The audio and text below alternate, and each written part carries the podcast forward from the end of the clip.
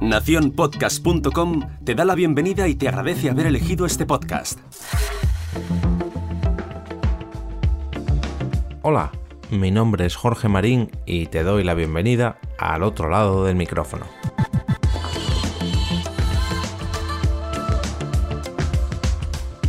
Hoy vengo a traeros un tema que seguramente para muchos sea ya algo obvio y ya conocerán de hace muchos años si están familiarizados con el ámbito de los podcasts y del podcasting.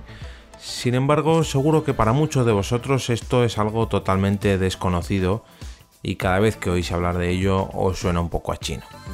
Se trata de algo que todos los podcasts usamos, el RSS o feed el sistema de distribución con el que se envían o distribuyen todos los capítulos de nuestros programas hacia las plataformas o clientes de podcast.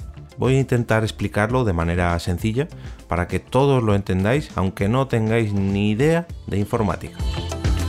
Imaginaos que nuestro podcast es una tienda, una tienda física, de esas de barrio, de las que tenéis debajo de vuestra casa, con su escaparate bien iluminado.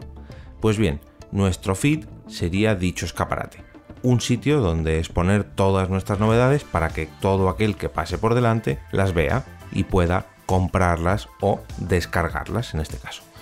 Cuando un nuevo podcast nace, qué bonito suena esto, y queremos que se distribuya por todas las diferentes plataformas, lo que hacemos es darle la dirección de nuestra tienda a todas las plataformas, o sea, darles nuestro feed para que estén al tanto de todo lo que publiquemos, de tal manera que si sacamos un producto nuevo, en nuestro caso un nuevo capítulo, todo el mundo lo conozca y pueda comprarlo al verlo en nuestro escaparate, o sea, en nuestro feed.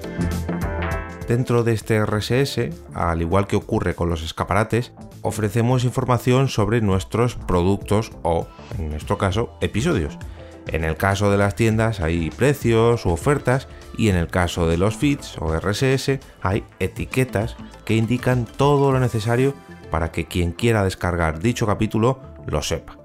El título de capítulo, la duración, una breve descripción, si tiene una imagen de portada y sobre todo, y más importante, el producto final, la dirección del archivo de audio que quieres descargar, eso que acaba en .mp3 toda esta información que puedes ver en tu móvil cuando despliegas las notas de un programa está disponible en el feed. Las plataformas y clientes de podcasting son ávidos compradores y están continuamente mirando los escaparates de las tiendas o de los podcasts en busca de nuevos productos, de tal manera que cuando tú expones un nuevo capítulo, ellas se encargan de avisarte para que tú puedas descargarlo.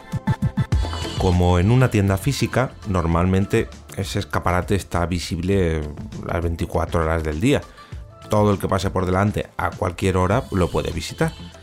Bueno, quitando si es una joyería que cierran todo para que nadie vea lo que pasa por la noche, pero para que me entendáis. Sea la hora que sea, nuestro feed está disponible.